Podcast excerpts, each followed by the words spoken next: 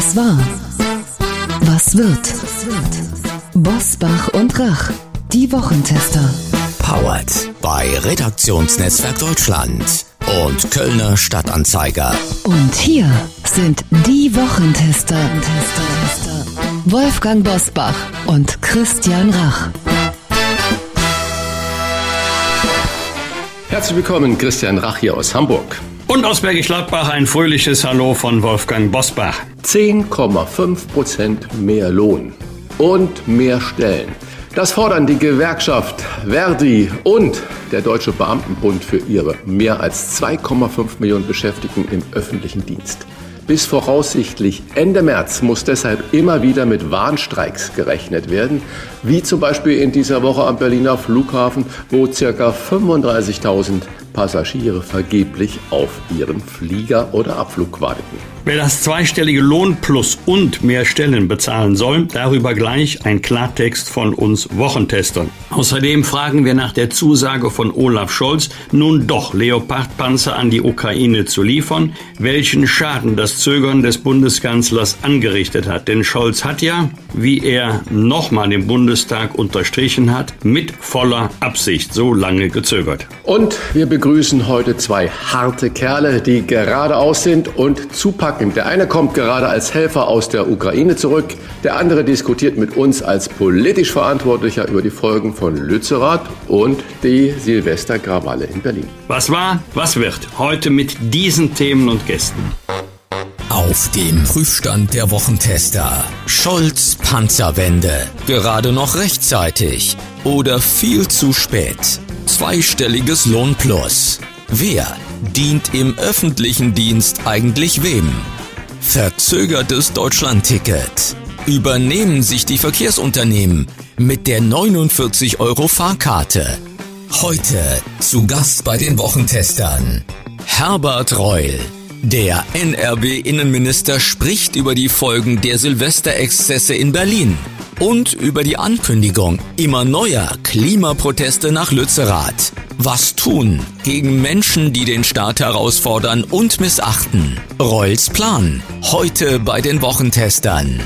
Ralf Seeger, Deutschlands wohl bekanntester Tierschützer, setzt sich seit mehr als 40 Jahren für die Schwächsten in unserer Gesellschaft ein. Seit Kriegsbeginn hilft er immer wieder Mensch und Tier in der Ukraine. Mit den Wochentestern spricht er über Deutschlands Hilfsbereitschaft und warum wir den Krieg nicht vergessen dürfen. Und auch heute wieder mit dabei unser Redaktionsleiter Jochen Maas, der sich immer dann zu Wort meldet, wenn wir ein klares Urteil abgeben sollen. Hallo, guten Morgen, liebe Wochentester und hallo, liebe Hörerinnen und Hörer. Guten Tag aus Köln. Zwei Themen habe ich für euch zum Auftakt die erste Köln-Düsseldorfer Karnevalssitzung in der Hochburg des Karnevals, dem Kölner Gürzenich. Und zweites Thema, die Asklepios-Kliniken in Hamburg nehmen den Kassenpatienten die Butter vom Brot. Lasst uns bei den zwei Themen mit dem ernsten Thema beginnen. Köln und Düsseldorf haben zusammen Karneval gefeiert. Wir haben in der vergangenen Folge das ja schon angekündigt. Und Wolfgang Bosbach war dabei aus erster Hand, Herr Bosbach. Wie war's und hat das Projekt Zukunft? Was war Ihr Eindruck? Live und in Farbe war ich mittendrin. Das war eine interessante Erfahrung. Zwei gänzlich verschiedene Kulturkreise haben zusammen gefeiert und es war von Anfang an eine gute Stimmung. Friedlich, auch komplett gewaltfrei fröhlich und spätestens als die Band Brings den Saal gerockt hat, ähm, konnte man gar nicht mehr unterscheiden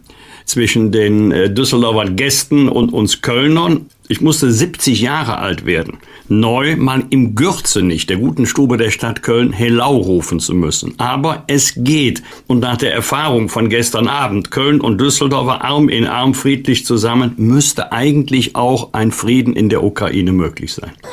Große Worte. Den Bogen zur Weltpolitik geschlagen. Äh, was mich aber interessiert, ich muss natürlich sagen, als Kölner interessiert, äh, ich höre schon, Brings, Höhner waren dabei, also die Musik kam aus Köln. Köln. Was kam denn aus Düsseldorf? Was hat denn Düsseldorf? Nein, nein, die Musik kam nicht nur aus Köln. Die Swinging von Fars waren aus Düsseldorf dabei und ah. ein, ein ganz fantastisches Damen Tanzchor, was uns wirklich von den Sitzen gerissen hat. Hervorragend. Dann äh, danke ich mal zum Auftakt für diese mutmachenden Aussichten auch auf die tollen Karnevalstage, die ja noch kommen im Februar. Ich sage jetzt nicht, Köln und Düsseldorf sind wie Butter und Margarine, denn das hat ja in dieser Woche zusammengefunden, um irgendeine Überleitung zum nächsten Thema hinzubekommen. Nein, wir sprechen direkt darüber. Die Hamburger Asklepios-Kliniken, das zweite Thema, geben Butter beim Krankenhausessen nur noch für Privatversicherte aus. Kassenpatienten erhalten ab sofort Margarine als Aufstrich und haben sich laut Klinik bislang noch nicht mal darüber beschwert. Kostenersparnis laut Klinik 330.000 Euro im Jahr. Darüber hat zuerst das Hamburger Abendblatt berichtet. Frage an euch. Butter für Privatversicherte und Margarine für Kassenpatienten. Ist das eine kreative Idee, um Kosten zu sparen oder ist das irgendwie auch ein bisschen unglücklich? Der Hamburger, Hamburger voraus. Bin. es ist natürlich unglücklich und da daraus so eine große Nummer natürlich auch zu machen. Ich denke, das ist eine Symbolpolitik von Asklepios. 330.000 Euro. Wenn man weiß, dass Asklepios im Jahr 2021, ich habe mich natürlich, als ich das gelesen habe, mal drüber schlau gemacht, einen Gewinn von 106,3 Millionen Euro gemacht hat. Also diese 0,3 sind genau ja 300.000 106,3 Millionen Euro Gewinn beim Umsatz von 5,1 Milliarden Euro. Dann kann ich nur sagen, das ist natürlich Symbolpolitik. Wenn man sparen möchte, kann man das ja an einer anderen Stelle machen. Nun kann man sagen, ist das wirklich wichtig, ob es Butter oder Margarine im Krankenhaus gibt. Nur, dass man daraus eine Zweiklassensache macht, das ist äh, unglücklich. Ich habe natürlich mal geguckt, was bietet denn der Konzern mittags so in den Krankenhäusern an und abends. Mittags gibt es 21 verschiedene Essensangebote.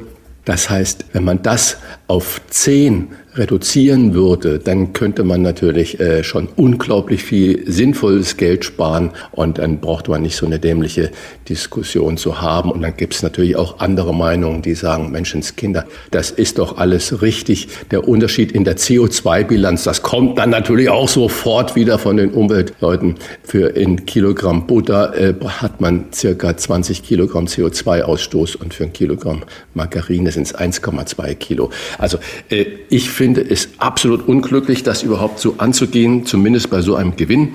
Das hätte man anders kommunizieren müssen oder für alle das dann wegsparen und nicht sagen, naja, wer jetzt nochmal privat versichert ist, der kann sich für 3,50 Euro noch die Butter aufs Brot schmieren. Äh, es ist einfach unglücklich. Ja, unglücklich ist das richtige Stichwort. Man muss ja die Sache selber unterscheiden von der Kommunikation und vor allen Dingen von dem Signal, was ausgeht. Also Leute, jetzt haben wir die Kirche im Dorf lassen. Äh, wieso kann sich das nicht jeder aussuchen, ob er Butter oder Margarine haben möchte? Ich bin an dieser Stelle mega entspannt. Ich hätte mich sowieso für Margarine entschieden, auch wenn ich hätte Butter bekommen können. Ich weiß ja gar nicht, ob sofort, wir reden ja hier wahrscheinlich nicht vom Mittagessen, wir reden vom Frühstück und vom Abendessen, ob sofort von Amts wegen Butter oder Margarine draufgepackt wird. Wird jetzt genau geguckt, ist er Kasse, ist er privat und dann je nachdem Butter oder Margarine. Ich glaube, wenn man ähm, Leuten die Wahl lässt, es hätten sich ohnehin nicht alle mir schmeckt Butter auch besser und trotzdem esse ich auch heute Morgen zum Frühstück Margarine und keine Butter, im Gegensatz zu der besten Ehefrau von allen, hätten sich aber doch einige äh, genau wie ich auch für die Margarine entschieden. Aber so dieses Signal First Class, Second Class, jetzt schon bei Butter oder Margarine. Ich glaube nicht, dass das eine glückliche Entscheidung war. Aber ansonsten, ich glaube, dass wir andere Probleme haben im Gesundheitswesen als die Frage Butter oder Margarine. Absolut. Und zu den anderen Problemen im Land kommen wir jetzt noch. Das war der Auftakt mit Köln und Düsseldorf und Butter und Margarine. Jetzt kommen die ernsten Themen, die Top-Themen dieser Woche. Wie war die Woche? Wolfgang Bosbach und Christian Rach sind die Wochentester. Nun also doch, Deutschland liefert 14 Leopard, zwei Panzer in die Ukraine und gibt damit dem internationalen Druck stand oder auch nicht.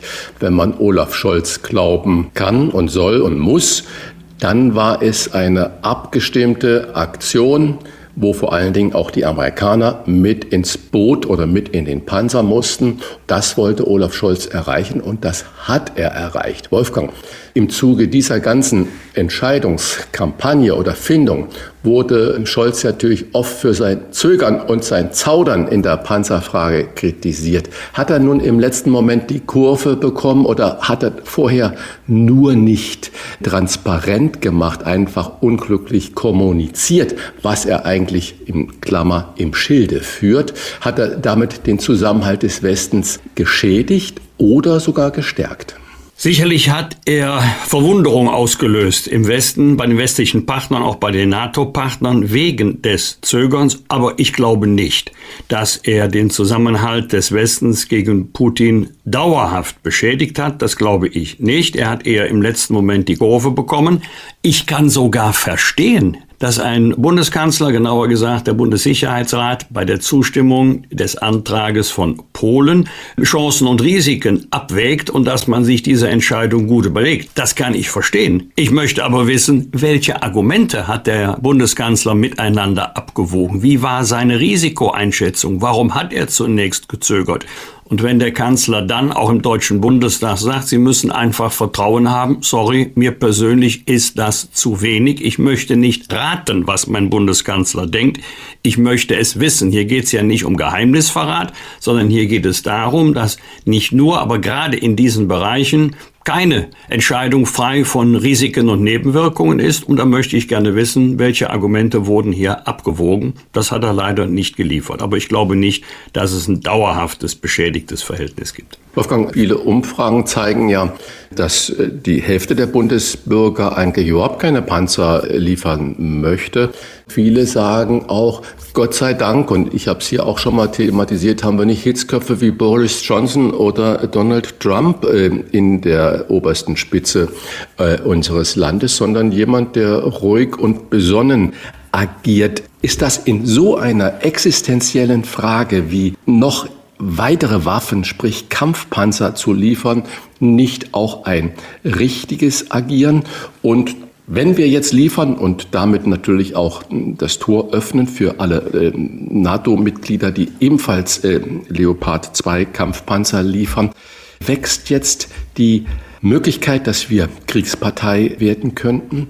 Wird Putin das vielleicht so sehen?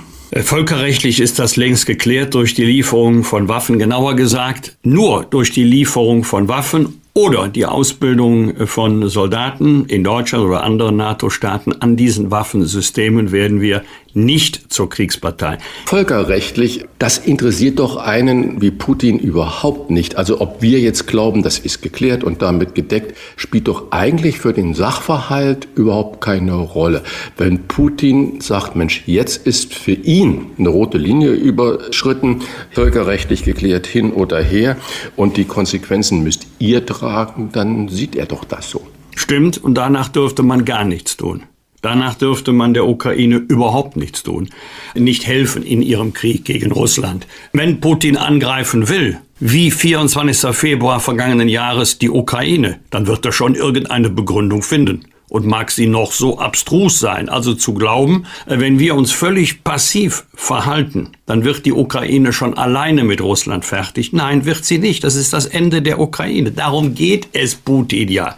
Alles andere ist ja nur Gerede. Er hat ja Putin überfallen, um der Ukraine seinen Willen aufzuzwingen. Ein anderes Motiv kann es ja gar nicht geben. Oder wenn er darauf spekuliert hat, dass der Westen die Ukraine alleine lässt oder dass die Verteidigungsanstrengungen im Laufe der Zeit nachlassen, dass äh, die Armee Russlands so stark ist, dass die Ukraine nicht auf Dauer erfolgreich wird Widerstand leisten können, dann hat er sich geirrt. Denn der Westen hat doch in den letzten Monaten enger zusammengestanden, als das zu Beginn zu vermuten war. Deswegen bin ich ja auch so sehr vorsichtig formuliert, erstaunt, um nicht zu sagen entsetzt über den Satz unserer Außenministerin, wir kämpfen einen Krieg gegen Russland. Dieser Satz ist gefährlicher als die Lieferung der Panzer, wenn ich mich in die Situation von Putin hineinversetze. Nein, wir kämpfen keinen Krieg gegen Russland, sondern die Russland kämpft gegen die Ukraine und die Ukraine verteidigt sich mit militärischen Mitteln. Das heißt, wir als NATO-Partner helfen bei der Verteidigung der Ukraine. Also wir helfen der Ukraine, aber wir führen keinen Krieg gegen Russland. Das ist nicht nur rhetorisch ein Unterschied, das war höchst ungeschickt und in der Sache selber Die Ukraine hat in den letzten elf Monaten 450 Panzer verloren, 450. Und sie bekommt jetzt 100 neue aus verschiedenen Richtungen. USA, England, Polen und eben auch Deutschland. 10,5 Prozent mehr Lohn oder mindestens 500 Euro im Monat und perspektivisch mehr Stellen. Das sind die Forderungen von Verdi und Deutschem Beamtenbund für ihre 2,5 Millionen Beschäftigten im öffentlichen Dienst. Bis Ende März wird voraussichtlich verhandelt und es muss jederzeit mit Warnstreiks gerechnet werden. Wie in dieser Woche bereits geschehen am Flughafen BER in Berlin.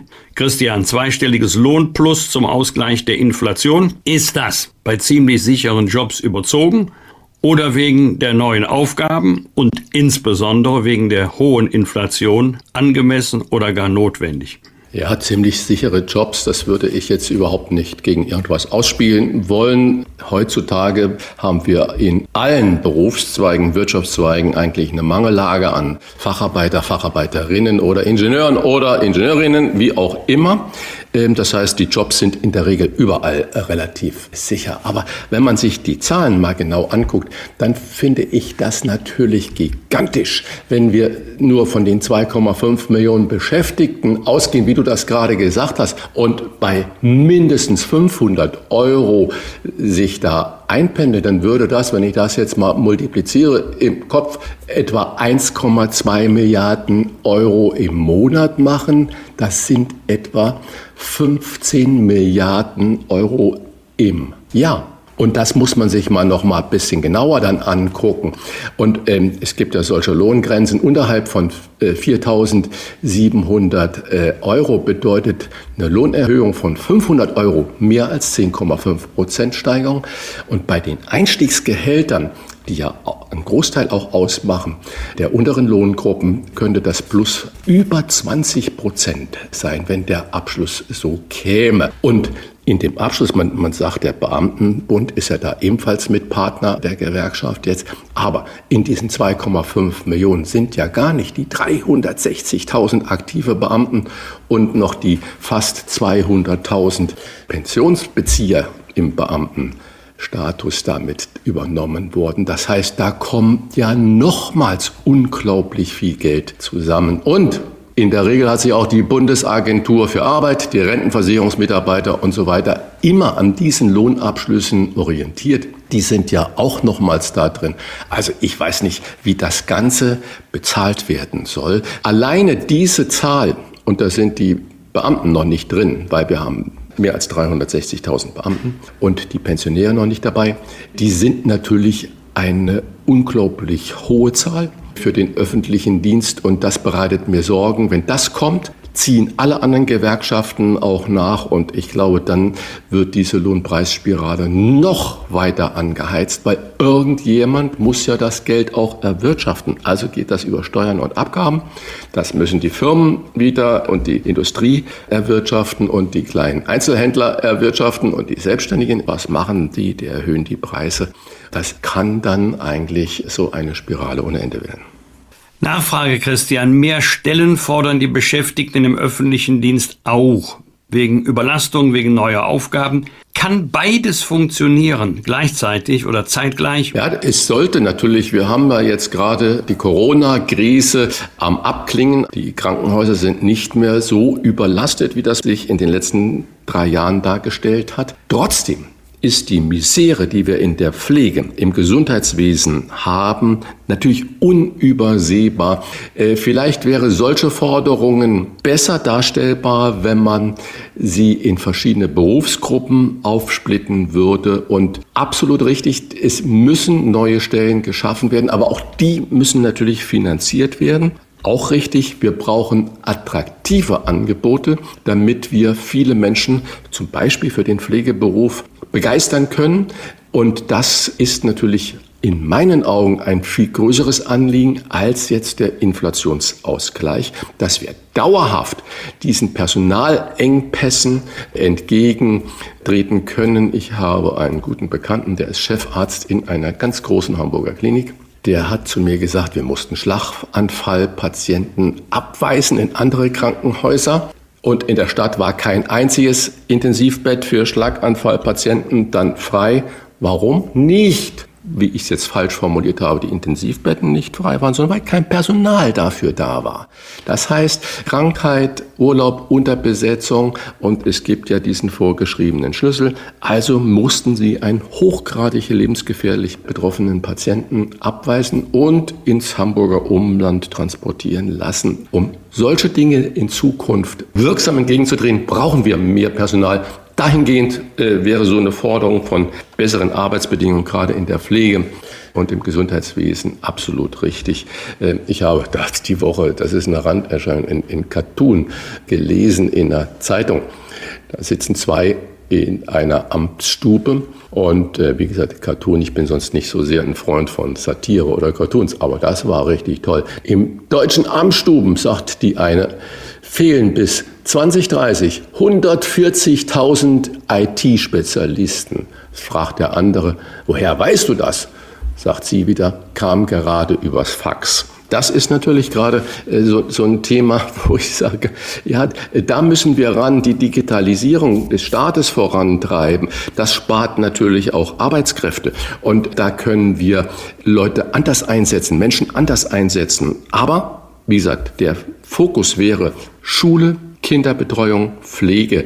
Da brauchen wir dringend hochqualifizierte Menschen. Die müssen wir ausbilden und die müssen wir mit attraktiven Angeboten zu diesem Beruf hinleiten und locken. Mehrleistung für weniger Geld, das ist auch die Rechnung beim Deutschland-Ticket für Bus und Bahn, das eigentlich im April starten sollte, nun aber auf Mai verschoben wird. Begründung, zahlreiche Verkehrsunternehmen sind nicht in der Lage, das 49-Euro-Ticket ausschließlich digital anzubieten, wie es Verkehrsminister Volker Wissing von der FDP fordert. Wolfgang, äh, soll es nun bis zum Jahresende Übergangslösungen in Papierform geben? zeigt uns die Einführung des Tickets, wo wir gerade als Land stehen beim ÖPNV und bei der Digitalisierung. Das ist natürlich ein Anschluss an dieses Cartoon-Bild, was ich gerade zitiert habe. Umgekehrt herum gefragt, was ist denn so schlimm daran, dass man an den Tausenden von Ticketautomaten auch ein Ticket für diese 49 Euro Fahrkarte bereitstellt. Viele ältere Leute wollen doch gar nicht mit ihrem Smartphone ein elektronisches Ticket sich herunterladen und können es auch gar nicht. Ähm, schlimm ist es nicht, aber es ist schon ein Zeichen, dass wir, da würde ich eher den Fokus auf die mangelhafte Digitalisierung legen, als auf den ÖPNV weit zurückhängen hinter anderen Staaten. Ähm, vor allen Dingen, ich behaupte das jetzt einmal, wenn du so ein, so ein Papierticket hast, es geht ja darum, dass es einmal pro Monat ist, Du musst es ja permanent bei dir haben. Bitte nicht in Jacke oder ähnliches stecken, wenn man nicht jeden Tag das Gleiche anzieht. Am besten Portemonnaie oder Brieftasche. Während äh, Handy, Smartphone dürften die allermeisten immer bei sich tragen. Wenn sie es nicht gerade zu Hause vergessen haben, ist dann ein bisschen einfacher, auch bei der Kontrolle. Aber gut, wir haben lange auch an dieser Stelle hier bei, im Podcast bei den Wochentestern darüber diskutiert Kommt das ähm, Billigticket, ja oder nein? Wie viel motivieren es zum Umsteigen? Ähm, Individualverkehr, Verzicht, aber dann im öffentlichen Personennahverkehr transportieren. Wir haben darüber diskutiert, wie teuer sollte ein solches Ticket sein. Unsere Hörerinnen und Hörer lagen ja doch mit ihren Wünschen unterhalb der 49 Euro. Das ist natürlich ein großer Unterschied zu den 9 Euro, die es zu Beginn gegeben hat. Jetzt eben das Thema Papier statt Digitalisierung.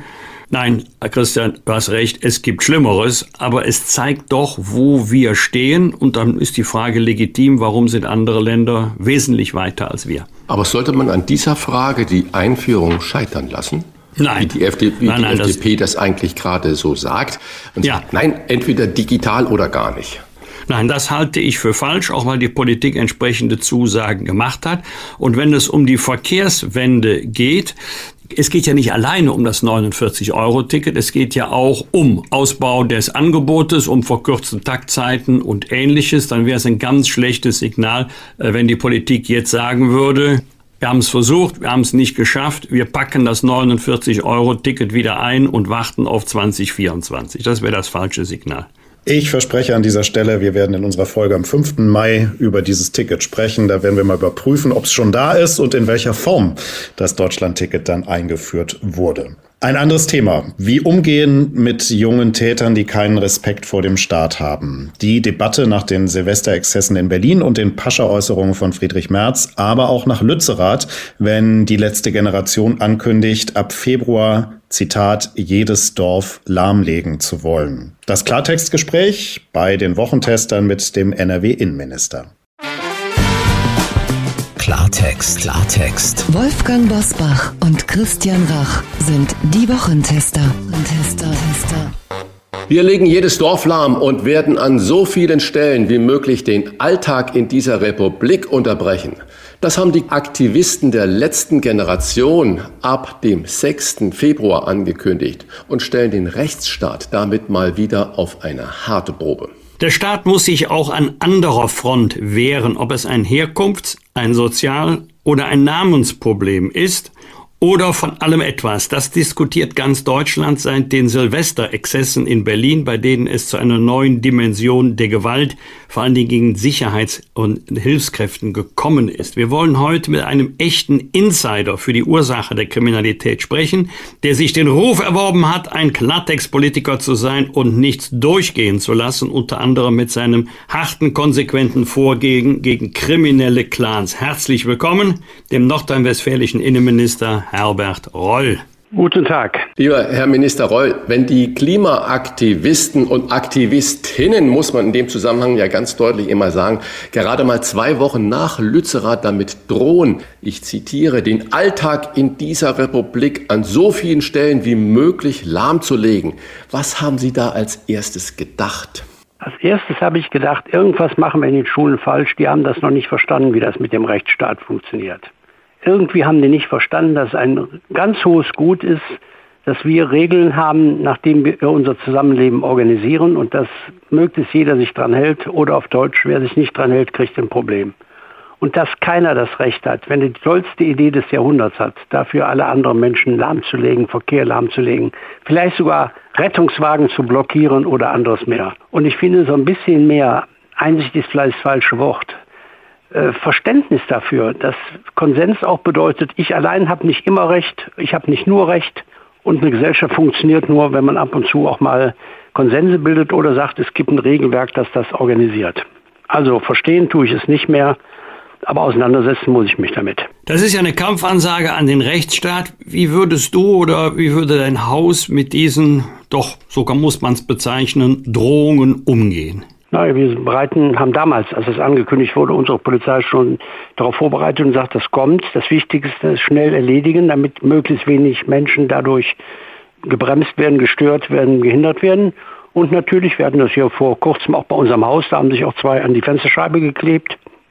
War ja nicht schlimm, wir kamen trotzdem ins Haus, aber wir haben dann trotzdem sie von dieser Fensterscheibe erlöst. Und wir haben dann Anzeige erstattet. Ich finde, dann müssen die für gerade stehen und wenn wir da Kosten haben, dann müssen die die auch bezahlen. Die Klimaaktivistinnen und Aktivisten beruhen sich ja auf das höhere Ziel, die Welt zu retten. In der vergangenen Folge der Wochentester hatten wir ein ganz spannendes Gespräch mit dem Neurowissenschaftler Dr. Henning Beck, der davor gewarnt hat, dass vermeintlich höhere Ziele Menschen in der Geschichte zu einer echten Gefahr haben werden lassen. Was ist Ihre Lageeinschätzung?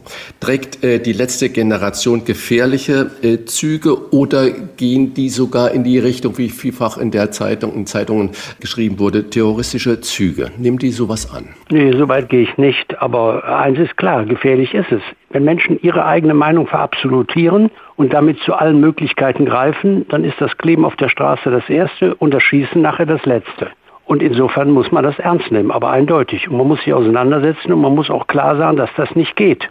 Und alle Möglichkeiten, die der Rechtsstaat bietet, auch da einzuschreiten. Das ist offenkundig. Das kann nicht einfach so weiterlaufen und das kann auch nicht als Petitesse oder als Einsetzen für einen guten Zweck. Ich finde es toll, dass junge Leute nicht nur Fete machen, sondern sich für Politik interessieren und ein politisches Anliegen haben, sich fürs Klima einsetzen. Aber da gibt es ja genug Möglichkeiten in der demokratischen Gesellschaft und da muss man nicht andere Leute bremsen. Und dieser Zugriff auf, das sei hier so eine Notmaßnahme, die gilt nicht. Ziviler Ungehorsam in dem Zusammenhang finde ich schon anstrengend. Unter uns gesagt, Mahatma Gandhi würde sich wahrscheinlich im Grab rumdrehen, wenn er wüsste, dass die die sich auf sein Konzept berufen. Du hast die Grünen, mit denen die CDU in NRW koaliert, in der Auseinandersetzung um Lützerath. ausdrücklich für ihre Kooperationsbereitschaft gelobt. Sind die Grünen beim Klimaschutz mittlerweile realistischer als noch in der Vergangenheit, aber beim Thema Kriminalität und Migration immer noch etwas naiv? Ja, ich habe gelernt in den letzten Wochen, Wolfgang, dass die Grünen, die gibt es so einfach gar nicht. Die sind sehr unterschiedlich. Diejenigen, mit denen ich zu tun habe in Regierungen, im großen Teil auch im Parlament, ähm, das sind Menschen, die haben politische Erfahrung, die haben ja auch eine Verantwortung übernommen und sind sich dessen auch bewusst. Aber natürlich ist in deren Basis auch noch ganz andere Leute unterwegs, die über die vielen Jahre ja ganz anderes sozialisiert worden sind, ganz anderes gelernt haben, denen das, ich sag's mal ein bisschen nachsichtig, sehr schwer fällt, äh, auch dafür äh, jetzt eintreten zu müssen für Sachen, die dann eben gesetzt sind, die geregelt sind, die beschlossen sind, die dann für alle gelten. Also da gibt es große Unterschiede und darauf, glaube ich, muss man, darauf, das muss man zur Kenntnis nehmen. Bei der einen wie bei der anderen Frage. Dass der Bereich Kriminalitätsbekämpfung einer ist, der schwieriger ist als andere Themen, das stimmt. Da haben wir auch in der Koalition oder bei den Koalitionsverhandlungen schwer kämpfen müssen, bis wir uns geeinigt haben. Wenn wir eine Bilanz der Silvesterdebatte ziehen, ich habe Anfang des Jahres prognostiziert, das dauert eine Woche, dann ist das Thema aus der Presse, aus den Medien, aus den Zeitungen verschwunden. Das BKA trägt ja bis heute immer noch die Daten über die Dimension der Gewalt zusammen. Und in Erinnerung geblieben ist eigentlich nur die Frage, ob der Pascha-Vorwurf von Friedrich Merz gegenüber jungen Migranten rassistisch war oder nicht. Hat Ihr Parteichef die Debatte genutzt oder geschadet, wenn man nur noch das Pascha-Wort jetzt im, im Kopf hat, aber gar nicht mehr über den Sachverhalt redet, in den Medien zum Beispiel? Also je älter ich werde, desto weniger habe ich Lust darauf, mit Begriffen irgendwie Menschen aufzuregen und je mehr Spaß habe ich daran, sie in eine Sachdebatte zu zwingen, weil das Thema ist offenkundig. Wir haben ausschreitende Gewalt von Gruppen junger Männer. Es sind immer Gruppen, es sind immer Junge und es sind immer Männer. Und dabei sind Leute, die aus der, die Migranten sind. Es gibt Leute, die sind sehr lange schon hier und trotzdem nicht integriert. Und es gibt auch Deutsche dabei, die auch in diese Gesellschaft nicht integriert sind. Und darüber müssen wir uns Gedanken machen. Erstens polizeilich, was machen wir damit? Heißt für mich klar, das lassen wir nicht zu, da muss eingegriffen werden. Mich interessiert übrigens viel mehr die Debatte auch, wie können wir die eigentlich identifizieren? Das ist ja ein Riesendilemma. Das haben wir übrigens nicht nur Silvester gehabt, sondern auch in Lützerath bei den, oder bei anderen Großdemonstrationen, dass wir diejenigen, die Gewalttäter sind, oft nicht identifizieren können, wenn sie sich in der Gruppe verstecken. Oder man könnte es auch umdrehen, dass manch einer, der da in der Gruppe ist, ein quasi Schutzschild ist, denen den Raum bietet. Äh, ob das auf Dauer so bleiben kann, das macht mir Kummer. Wir, wir, brauchen da auch Instrumente, um zu beobachten. Das wäre eine Technikfrage, aber auch Rechtsinstrumente, um gegen die vorzugehen. Denn wenn wir diejenigen, die gewalttätig sind, egal ob Silvester oder Lützerath, das ist ja immer nur der kleinere Teil. Wenn wir die isolieren könnten und die dann auch erwischen könnten und sanktionieren könnten, dann wären wir ein ganzes Stück weiter. Wir werden ja oft durch diejenigen gebremst, die da rumstehen, die mitmachen, die Spaß haben, weiß ich nicht, wie man das immer bezeichnen soll. Bei Fußball gibt es die übrigens auch, den nennt man Hooligans. Äh, also das ist ein Riesenproblem, wo wir uns mit befassen müssen als Polizei, aber ich glaube, die anderen Bereiche der Gesellschaft auch, sag mal Stichwort Schule und anderes, wie ist es eigentlich dazu gekommen, dass wir solche Gewalttätigkeiten, solche Rücksichtslosigkeit, solche Hemmungslosigkeit in, ja, in Massen haben? Deswegen greift ja auch das Thema Strafrecht alleine zu kurz, denn das Strafrecht kann ja nur seine Wirkung entfalten, wenn die Täter bekannt sind, wenn gegen sie ermittelt werden und wenn sie vor Gericht gestellt werden können. Im Bundestag wurde über die Ursachen der Gewaltausbrüche diskutiert, aber es gibt vielfältige Theorien. Mal ist es die Herkunft, dann ist es ein soziales Problem. Wo siehst du die Ursachen? Ja, so das auch. Das haben wir alle immer so gerne. Überschriften liefern, einseitige Erklärungen, aber das Leben ist leider kompliziert. Und deswegen muss man leider auch differenziert vorgehen, wenn man was ändern will. Also ich habe gesagt, es braucht Instrumente, um gegen vorzugehen. Es braucht politische Maßnahmen, gesellschaftspolitische Maßnahmen, um zu verhindern, dass solche Trends sich auch in Zukunft entwickeln. Ähm, und es braucht auch eine Haltung in der Gesellschaft. Also um auch das mal anzusprechen. Äh, immer nur beklagen und beklagen die Zustände und fordern, dass es mehr Strafen gibt, hilft relativ wenig, also gar nichts auf Deutsch gesagt, sondern wo ist eigentlich die Haltung der Gesellschaft, die sagt, die Mehrheit der Gesellschaft benimmt sich ordentlich. Also ich meine, da, da, da hast du mal tausend Leute, die Krawall machen und 18 Millionen in Nordrhein-Westfalen, die sich ordentlich benehmen. Wo ist eigentlich der Aufstand der Ernstständigen? Warum lassen wir das eigentlich zu? Wo ist eigentlich die Welle äh, auch denen den Rücken zu stärken, die in solche Auseinandersetzungen gehen. Wir haben versucht, das mit so einer Respektkampagne zu initiieren. Ich fordere alle Polizisten, alle Polizeichefs auf und sage, ihr müsst jeden dieser Vorfälle anzeigen. Da darf man nicht drüber weggehen. Das muss aktenkundig gemacht werden. Und wenn die Gerichte dem nicht nachgehen, deren Problem. Wir müssen dafür sorgen, dass das nicht einfach unter den Teppich gekehrt wird und auf dem Tisch der Debatte bleibt und damit auch die Politik zwingt, dass wir uns was einfallen lassen müssen. Auffällig ist ja, dass vor allem die Gewalt gegenüber dem Staat, also Polizisten und wie Sie es gerade auch beschrieben haben, Rettungskräften zugenommen hat. In diesen Tagen äh, ploppt auch die Meldung immer auf, dass sich ganz viele Krankenhausträger beschweren, dass in den Notaufnahmen es immer rabiat dazu geht, dass die Leute keinen Respekt mehr haben und nicht verstehen, warum sie nicht sofort da dran kommen und so weiter. Äh, ich meine, Sie sind ja nicht ein Soziologe, aber ein Pädagoge. Woher kommt denn dieser mangelnde Respekt? Ich will vorsichtig sein. Sie haben recht. Ich war mal Lehrer und ich habe da auch eine Erklärung, aber ich will da auch nicht der Besserwisser sein. Aber meine Vermutung liegt schon darin, dass über viele, viele Jahre äh, Kinder haben groß werden lassen und auf bestimmte Eigenschaften verzichtet haben. Dass man Respekt vor anderen hat, dass man tolerant sein muss, dass man nicht immer seinen Willen durchkriegt. Und wenn man mal einen Misserfolg hat, dann nicht durchgedreht, das, das sind, glaube ich, die Hauptprobleme, um die es geht, um die man sich kümmert. Und die kriegt man auch nicht mit einem Gesetz weg. Die kriegt man auch nicht von heute Morgen weg. Aber man müsste das Problem mal benennen, damit man sich systematisch darum kümmert. Und dass Leute, die aus anderen Staaten zuwandern, damit auch ein Problem haben, weil sie ganz anders groß geworden sind, ist auch logisch. Äh, und das, das nehme ich auch einfach mal zur Kenntnis. Aber da muss man es auch benennen und da muss man sich darum kümmern und nicht lamentieren. Kann es sein, dass es nicht wenige gibt, denen die Staatsgewalt zu lasch vorkommt? Ja klar, ist das auch eines der Themen. Das sind die anderen. Das ist die Mehrheit der Bevölkerung, die sagt, warum unternimmt er da nichts? Und dann driften auch einige sofort ab in die Ecke von, äh, ja, dass man jedwedes Mittel einsetzt. Und da muss man auf der Seite werben dafür, dass wir uns in einem Rechtsstaat bewegen und nicht irgendwo in Timbuktu, sondern dass wir nach Regeln zu handeln haben, dass Polizei sich an Regeln halten muss. Das ist manchmal schwer zu erklären. Und, und deswegen glaube ich ja, dass es jetzt dass es sehr darauf ankommt, dass der Staat beweist, dass er handelt, dass er sich kümmert, dass er die Sorgen ernst nimmt. Fing bei mir mit der Debatte mit den Clans an. Das war ja, meine Probleme war lange 30 Jahre bekannt. Ich habe auch kein Wunder verbracht, sondern ich habe es nur mal benannt. Und das fanden die Leute schon als eine, eine Erleichterung, dass dann endlich sagt man, es gibt da Probleme, das wussten wir doch schon die ganze Zeit. Warum habt ihr das immer geleugnet? Weil ihr irgendwelche Gruppen von Menschen nicht stigmatisieren wolltet, weil ihr euch nicht getraut haben, das auszusprechen. Aber man muss erstmal das Problem benennen, wenn man es lösen will. Und dann den Leuten, glaube ich, auch immer sorgfältiger auch erklären, dass man solche Probleme nicht mal so eben simsalabim wegkriegt, sondern dass man da ganz langen Atem haben muss, dass man dranbleiben muss, dass man kontinuierlich arbeiten muss, aber auch konsequent und nicht mal Hü und mal Hot machen darf, sondern es muss eine Linie sein und Politik muss die systematisch weiter verfolgen. Der Staat muss beweisen, dass er handlungsfähig ist. Dann wird dem, dem Staat auch wieder geglaubt. Und ich, ich glaube, dass, bin ja kein, auch kein, kein super kluger Mensch, aber ich glaube für mich selber zumindest, dass ein großer Teil der Enttäuschung über die staatlichen Institutionen genau da begründet liegt. Dass die Leute sagen, die kriegen ja nicht mehr die simpelsten Probleme in den Griff. Und sie leugnen sie sogar, die da oben.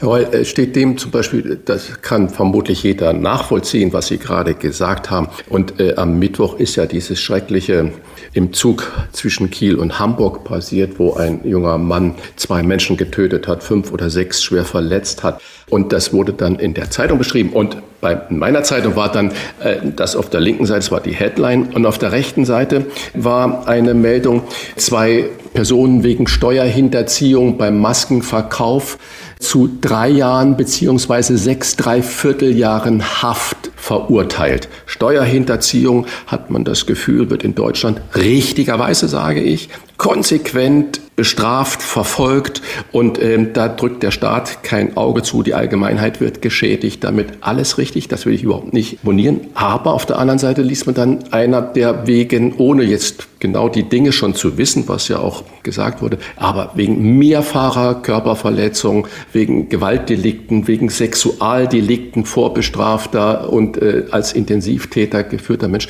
läuft dann da frei herum und äh, bringt Leute um. Es nicht genau diese Außenwirkung bei den Menschen, die dann auf Unverständnis stößt.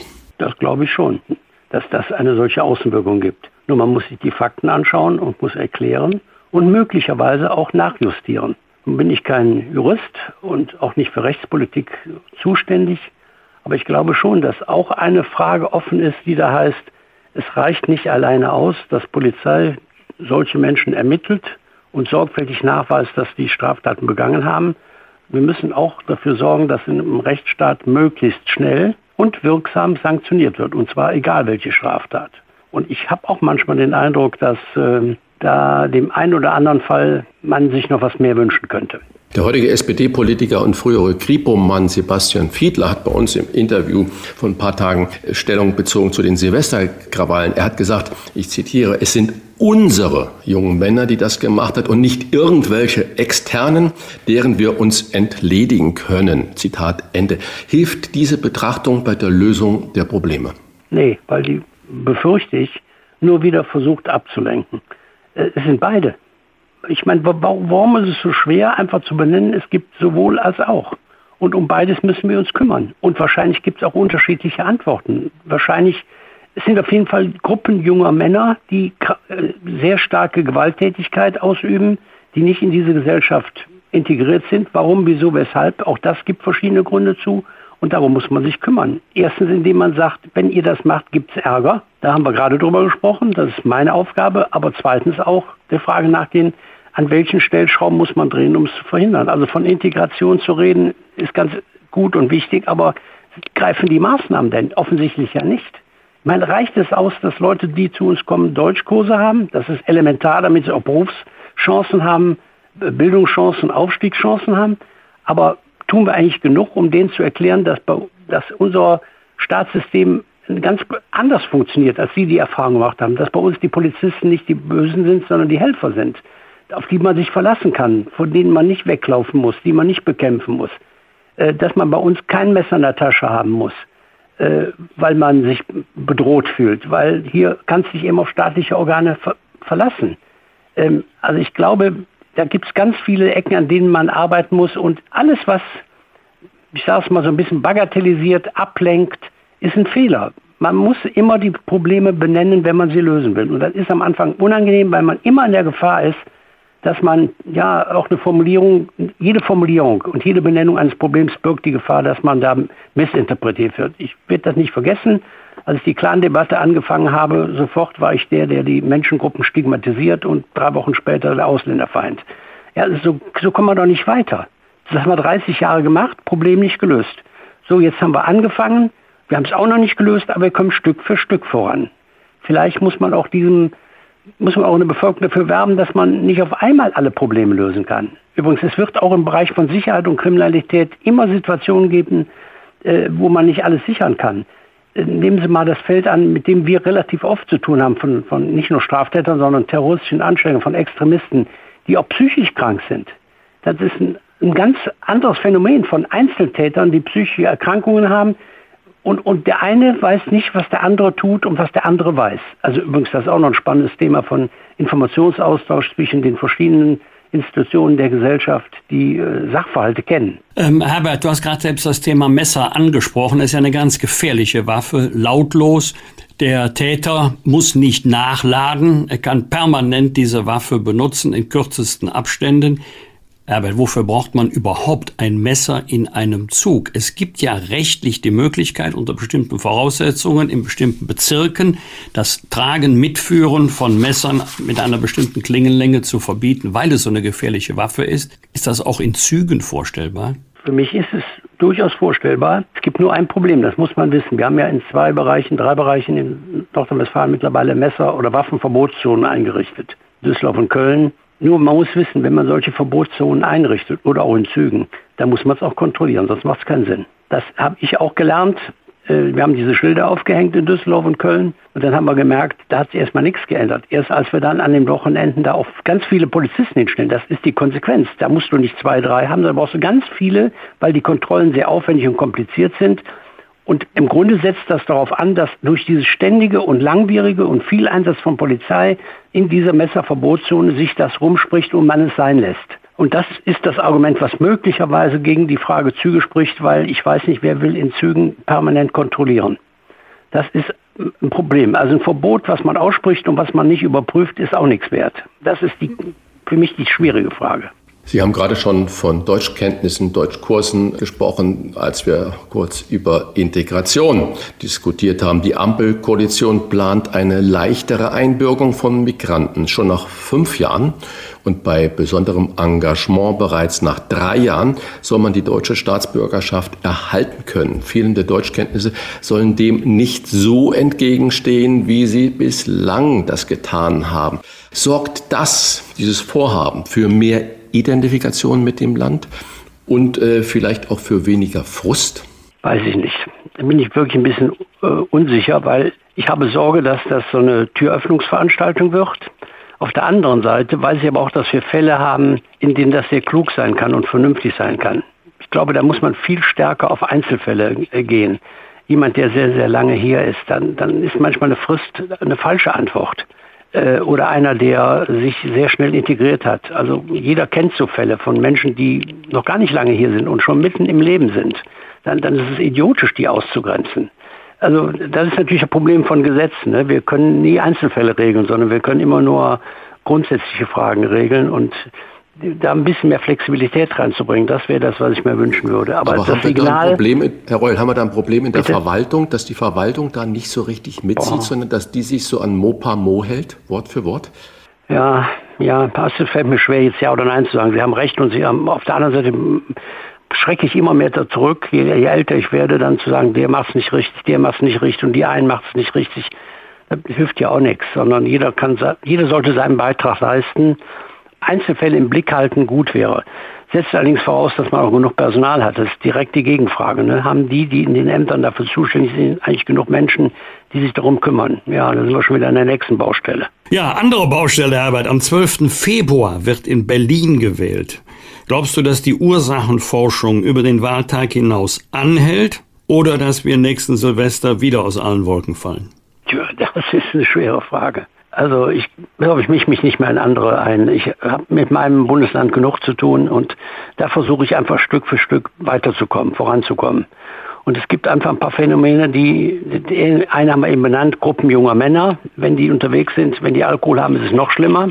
Äh, da gibt es für mich ja nur die ersten und einzige Waffe. Wir werden wahrscheinlich in Zukunft auch noch sehr oft an, bei solchen Großereignissen mit sehr viel Polizei unterwegs sein ist ja kein Zufall, dass wir in Nordrhein-Westfalen so viele neue Polizisten einstellen, weil ich glaube, das ist einer der Schlüssel, nicht der einzige, aber es ist einer.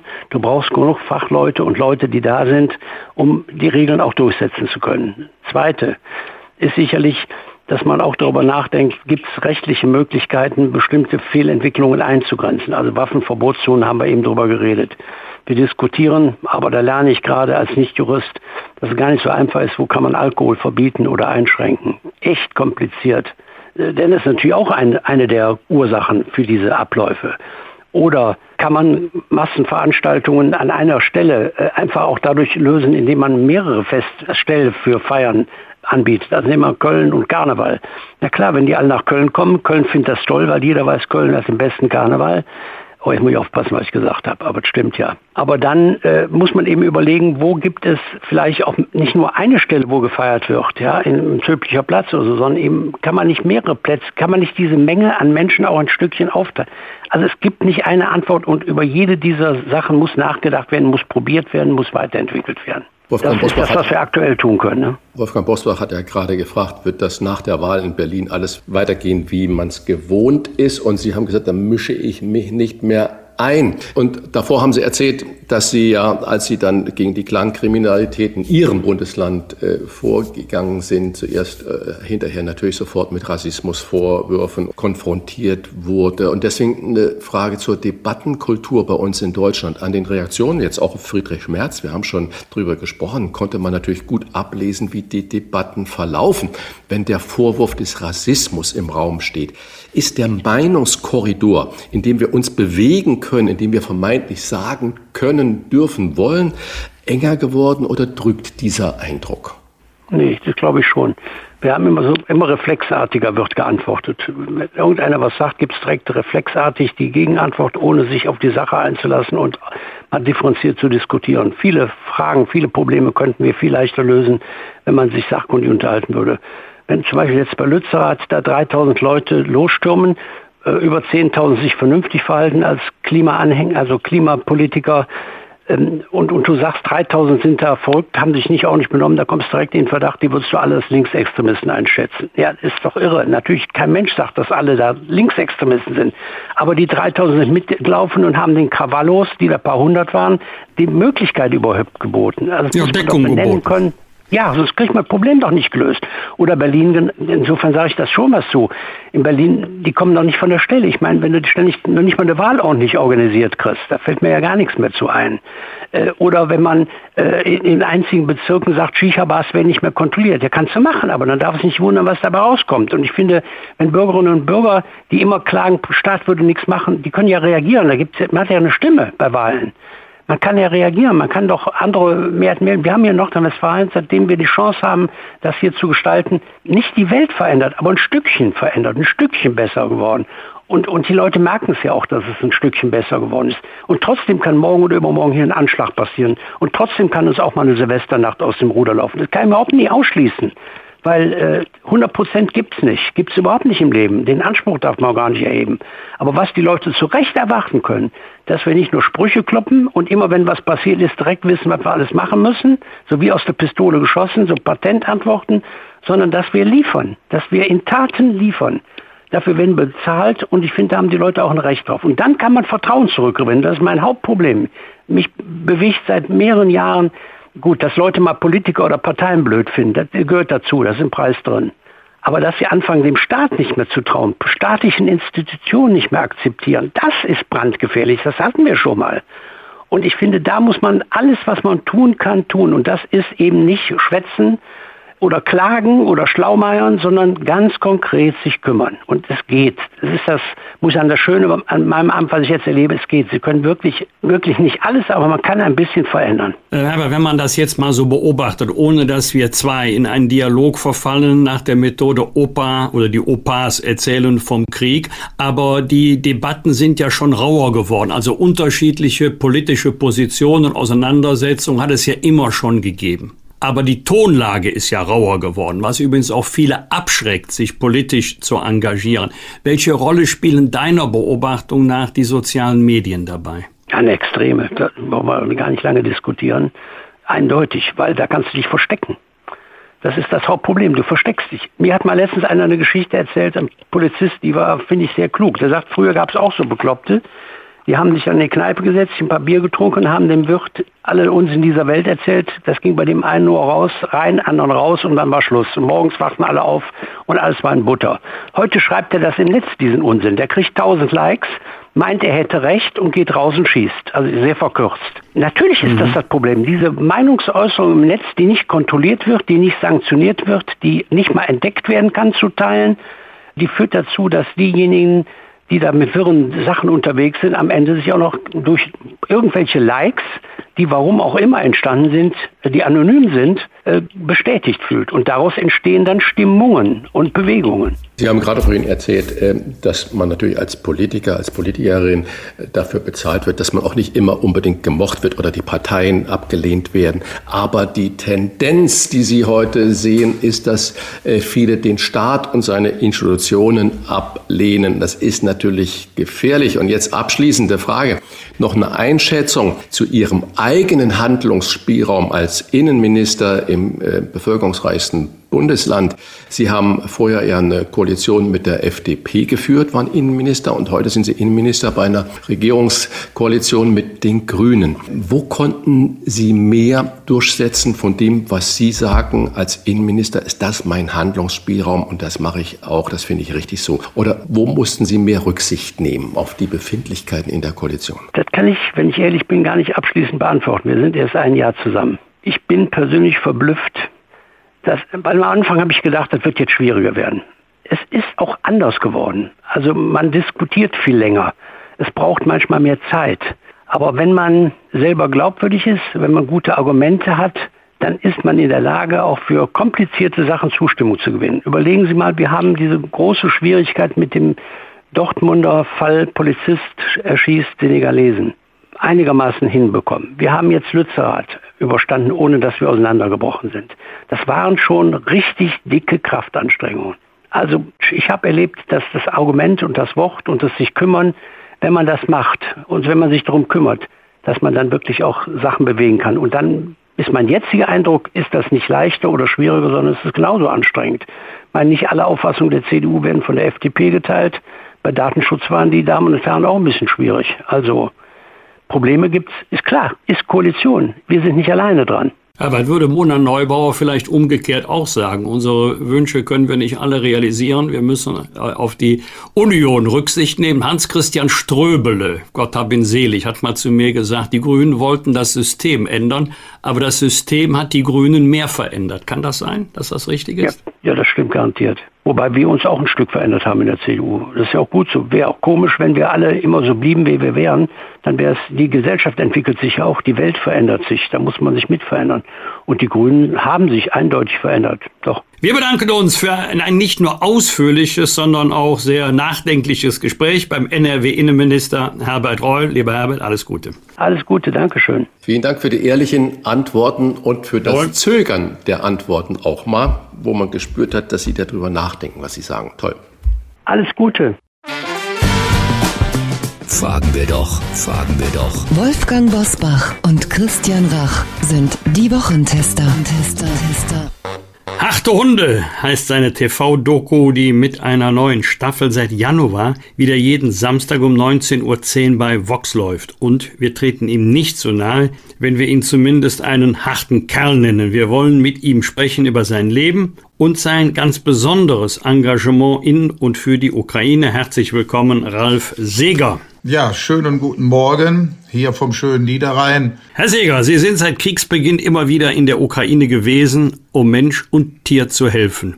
Wie hat man sich dort so etwas, wie wir es nennen würden, Alltag vorzustellen? Ja, das ist sehr schwierig. Ich bin schon in jungen Jahren in Algerien gewesen bei der Etranger und habe natürlich dort auch den Krieg mitbekommen. Nicht mehr den richtigen Algerienkrieg, aber eigentlich noch genug Krieg, damit ich für mich in jungen Jahren auch wusste, wie sieht sowas aus. In der Ukraine ist das natürlich ein bisschen schlimmer, viel, viel schlimmer, denn Algerien gab es damals ein bisschen Infanteriefeuer, das war's dann. In der Ukraine wird man quasi immer beschossen, jeden Tag mit schweren Granaten, Raketen. Am Anfang kamen auch noch die Mix, die da geflogen sind, haben Bomben abgeschmissen. Also die Menschen haben sich damit, ich würde mal sagen, bitterböse arrangiert. Aber die Gefahr, dass man dort verletzt, kann man nicht sagen, man wird bei diesem Beschuss direkt getötet, ist natürlich allgegenwärtig. Und ein normales Leben gibt es eigentlich dort nicht. Auch wenn der Mensch versucht, der Ukrainer ist sehr stark, ist ein altes Slawenvolk, sich dagegen zu wehren und einen normalen Alltag irgendwie zu schaffen, ist es doch sehr schwer, denn die Bedrohung ist allgegenwärtig. Herr Seeger, Sie haben gerade gesagt, Sie waren in Algerien, Étranger, das heißt in der Fremdenlegion. Und äh, Sie haben jetzt ja auch etliche Einsätze in der Ukraine äh, hinter sich gebracht, wie Sie das gerade erzählt haben. Zwei Fragen. Erstens, was reizt Sie daran? Reizt in äh, Anführungsstriche. Und zweite Frage, rückblickend, war das auch wirklich gefährlich für Sie? Ich habe mich massiv im Laufe des Lebens verändert. Ich nenne das mal immer so. Das Leben ist dazu da, um zu lernen und zu wachsen. Als junger Kerl damals bei der Legion Étranger habe ich gedacht, das muss man haben, so etwas. Das muss ein Mann haben, da mal hinzugehen. Das habe ich aber ganz schnell revidiert. Und in der Ukraine, warum fahre ich dahin?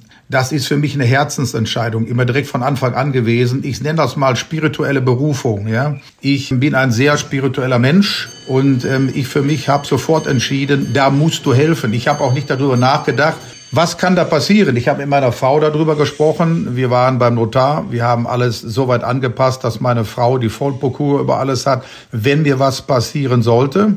Und dann bin ich sofort gefahren. Und das ist einfach meine Mission. Ich kann nicht hier leben, in meinem Bettchen liegen oder schön zum Mittagessen oder meine Arbeit tun, wenn ich weiß, unweit von hier sterben die Menschen und die Tiere wie die Fliegen werden zerrissen, von Panzern totgefahren. Das sind Dinge, das geht nicht. Ja, viele würden sagen, oh, das ist viel zu gefährlich. Warum machst du das? Nochmal, das ist meine Berufung. Ja, das ist mein way of life. Wie oder womit können Sie vor Ort ganz konkret helfen? Sie haben ja gerade gesagt, das ist meine Berufung. Ich gehe mal davon aus, dass es für Sie viel schwerer wäre, vom Niederrhein aus zuzusehen, als sich in eine gefährliche Situation vor Ort selber zu begeben, um helfen zu können. Wodurch können Sie helfen?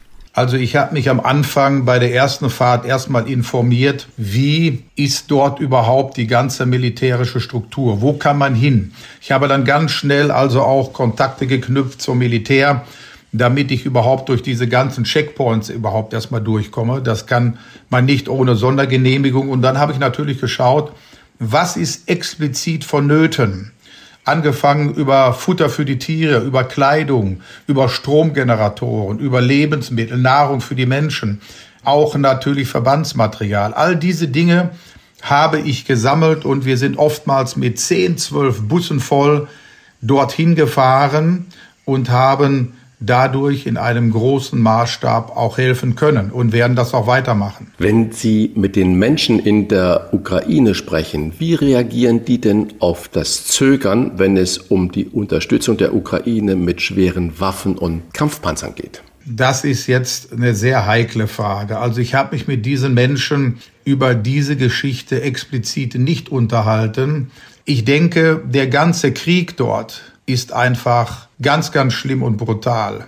Ich glaube, dass es wesentlich ist, dass man natürlich hilft und unterstützt. Auch gerade jetzt, sage ich mal, mit Panzern oder anderen Geschichten. Wobei ich mich da politisch auch gar nicht orientieren möchte, ja, dass ich irgendwie für irgendetwas da Partei ergreife. Mir ist persönlich wichtig zu sagen, ich helfe vor Ort, direkt an der Front, Mensch und Tier, damit das Elend kleiner wird. Ich persönlich habe keine Möglichkeit, auf die Politik einzuwirken, um da was zu verändern. Aber ich würde beiden sagen, dem Zelensky genauso wie Putin, das, was dort passiert, hätte nie passieren dürfen. Wie reagiert man denn in der Ukraine selber auf die Haltung oder die politischen Entscheidungen Deutschlands? Gilt das als verständlich, als angemessen oder eher als zu zögerlich?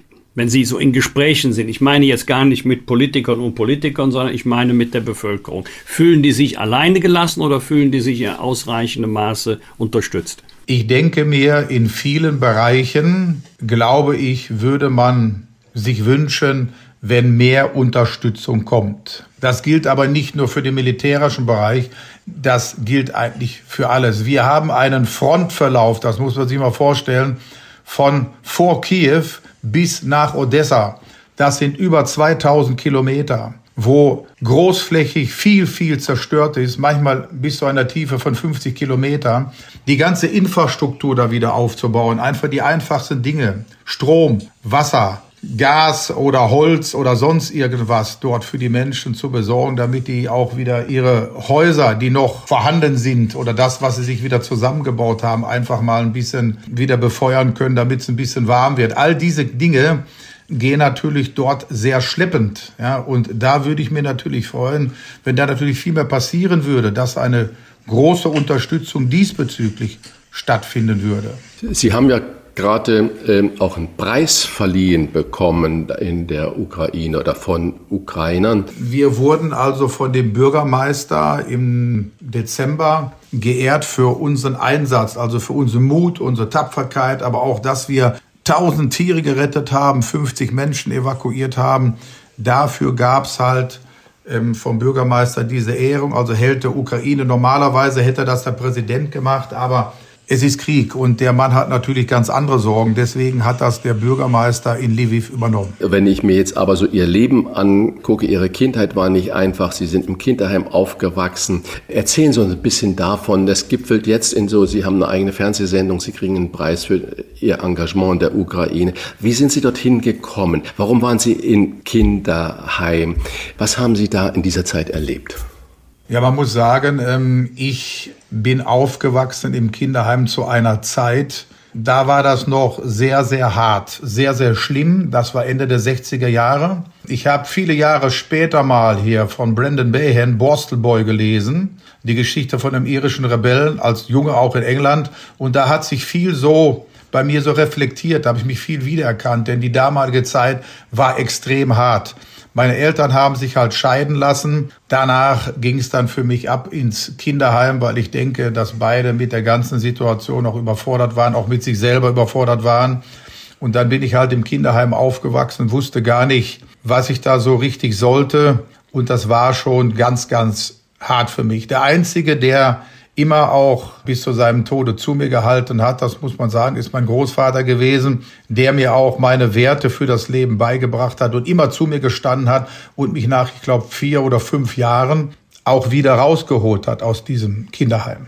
Es gab keine Geburtstagsfeier, kein Weihnachten, keine Geschenke. So haben Sie in einem Interview zu Ihrem 60. Geburtstag Ihre Zeit im Heim geschildert. War diese Erfahrung der Auslöser oder auch ein Mitauslöser für Ihr heutiges, doch beeindruckendes Engagement?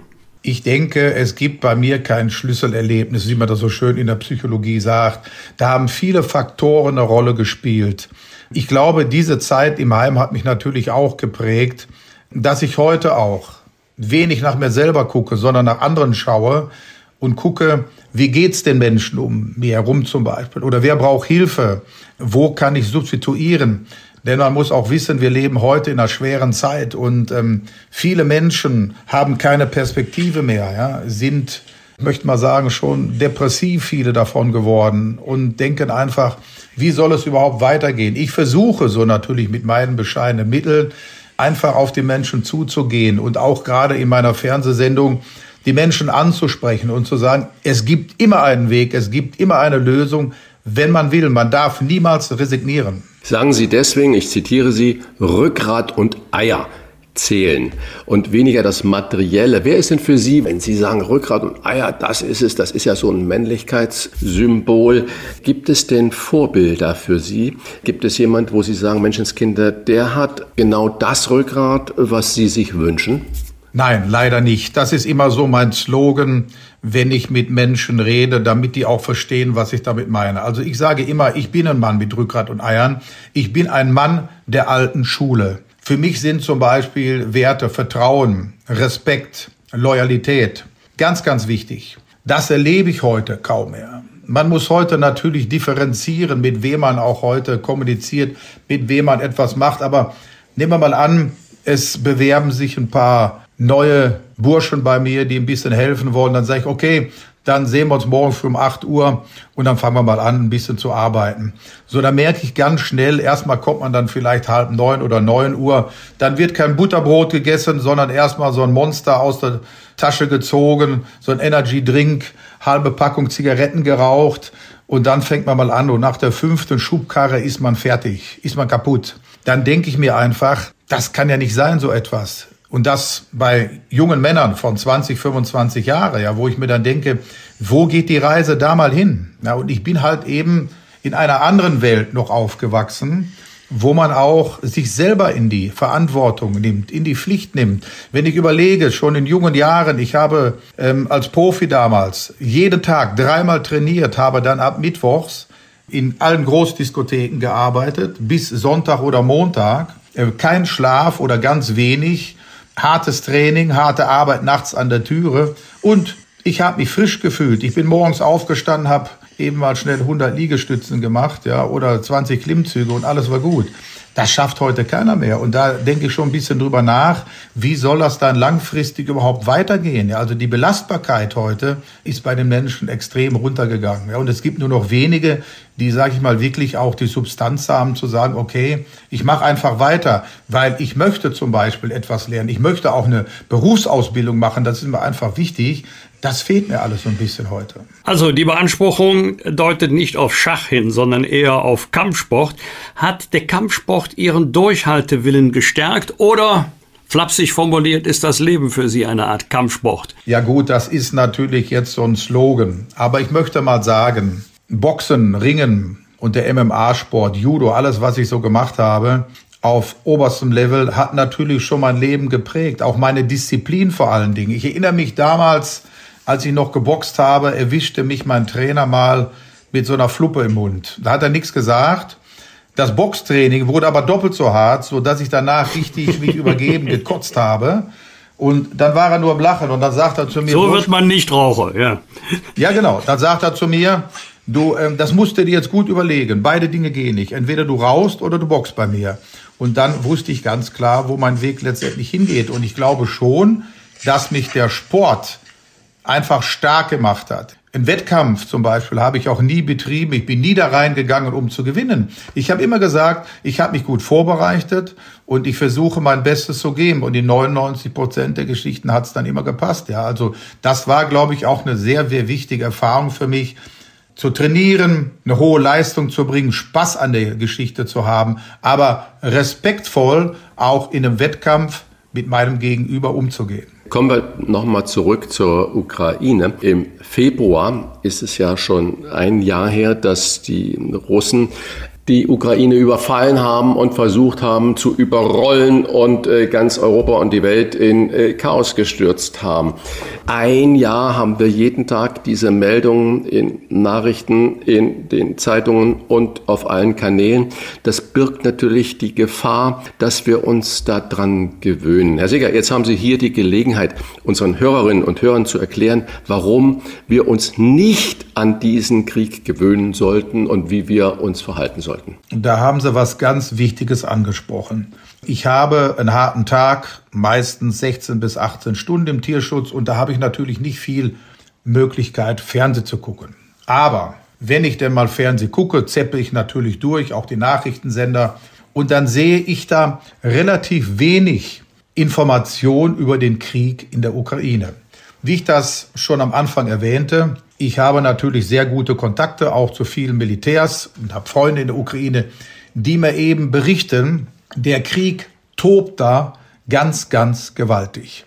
Hier bekommen die Menschen kaum mehr etwas davon mit. Und ich glaube, das ist ganz gefährlich, ja, wenn man dann irgendwo in eine Situation kommt, dass man denkt, auch der Krieg, da ist ja gar keiner mehr, da gibt's ja gar keinen Krieg mehr.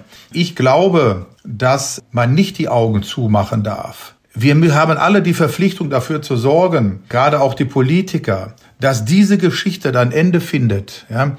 Damals sagte man, oh, äh, der Atomkrieg könnte kommen. Ja. Ich glaube, heute ist die Gefahr noch viel, viel größer, ja, dass so etwas geschehen könnte. Und deswegen finde ich, jeder muss dafür kämpfen, dass dieser Krieg ein Ende findet, ja, dass es da eben nicht weitergeht, dass die ganze Situation da eben nicht eskaliert. Jeden Tag, wo wir hier sitzen und denken, da passiert nichts, kommen hunderte Granaten, Raketen geflogen, töten Mensch und Tier und zerstören das ganze Land. Und das finde ich persönlich darf einfach nicht sein. Harte Hunde, Ralf Seger greift ein. So heißt die TV-Doku, deren aktuelle Staffel Sie noch bis Februar bei Vox sehen können. Und zwar jeden Samstag um 19.10 Uhr. Vielen Dank für dieses offene Gespräch und beste Gesundheit für alles, was jenseits der 60 kommen wird. Und wenn Sie in die Ukraine reisen, kommen Sie gesund wieder zurück. Ja, das werden wir machen. Ich wünsche Ihnen auch noch einen schönen Tag und wir fahren wahrscheinlich wieder Anfang März unsere nächste Fahrt in die Ukraine. Danke für das Gespräch. Tschüss. Tschüss. Rauf und runter. Wolfgang Bosbach und Christian Rach sind die Wochentester. Wir geben Ihnen an dieser Stelle unsere ganz persönliche Bewertung ab über das, was wir in dieser Woche gut oder schlecht fanden. Daumen hoch oder Daumen runter, klare Urteile sind gefragt. Wolfgang, gab es für dich in dieser Woche etwas, bei dem du gesagt hast, Daumen hoch oder Daumen runter? Gefreut ist vielleicht das falsche Wort, aber ich habe gesagt, ist es in Ordnung, die Entscheidungsbegründung des Bundesverfassungsgerichtes zur Parteienfinanzierung. Äh, die Parteien des Deutschen Bundestages, jedenfalls CDU, CSU, SPD, hatten ja die Anhebung des Steuerzuschusses für die Parteienfinanzierung, also die staatliche Parteienfinanzierung, erhöht und Karlsruhe sagt, so geht das nicht mit einer interessanten Begründung. Der Mehrbedarf sei nicht, wie das so im Juristendeutsch heißt, substanziiert dargelegt worden und alleine, wir haben neue Aufgaben und deswegen brauchen wir auch mehr Geld, würde den verfassungsrechtlichen Anforderungen nicht genügen. Verfassungsrechtliche Anforderungen warum? Weil die Parteien sich nicht immer mehr vom Staat finanzieren lassen sollen, also von den Steuerzahlerinnen und Steuerzahlern, sondern von Mitgliedsbeiträgen, Spenden und sonstigen Einnahmen. Und äh, ich glaube, das ist so ein Weckruf an die Politik, Leute. Ihr müsst euch erstens mehr Gedanken machen über eine tragfähige Begründung, wenn ihr wirklich mehr Geld haben wollt Klammer auf, gilt auch für den öffentlich-rechtlichen Rundfunk, Klammer zu. Und zweitens, ähm, ihr müsst euch auch bescheiden und ihr müsst Einnahmen und Ausgaben in eine gesunde Relation bringen. Interessant ist ja, dass die Parteien erklärt haben, das Geld, was wir nach dem Richterspruch zu viel bekommen haben, das können wir auch problemlos wieder zurückzahlen. Und so wird es dann auch wohl kommen. Also vielleicht war der diagnostizierte von den Parteien selber diagnostizierte erhöhte Finanzbedarf doch nicht so, ähm, wie er zu Beginn dargestellt wurde. Und jetzt müssen die Parteien eben genau berechnen, was, warum sie mehr benötigen. Das äh, zweite Thema betrifft nochmal die Energiewende in aller Kürze, weil wir jetzt nicht flächendeckend in ganz Deutschland, aber jedenfalls hier bei uns im Rheinland seit Tagen eine interessante Wetterlage haben. Tagsüber scheint so gut wie nie die Sonne. Wir haben auch kein stetiges Aufkommen an Wind und man kann ja taggenau beobachten, auch von Uhrzeit zu Uhrzeit, wie hoch der Anteil der erneuerbaren Energien ist. Ähm, bei der Stromproduktion, wir reden also nicht von Energie insgesamt, wir reden nur von 21 Prozent der Energie beim Strom. Und ähm, da liegen wir so ab Einbruch der Dämmerung irgendwo zwischen 5 und 6 Prozent. Der Rest ist Kohle, der Rest sind Gaskraftwerke und die drei noch am Netz befindlichen Kernkraftwerke.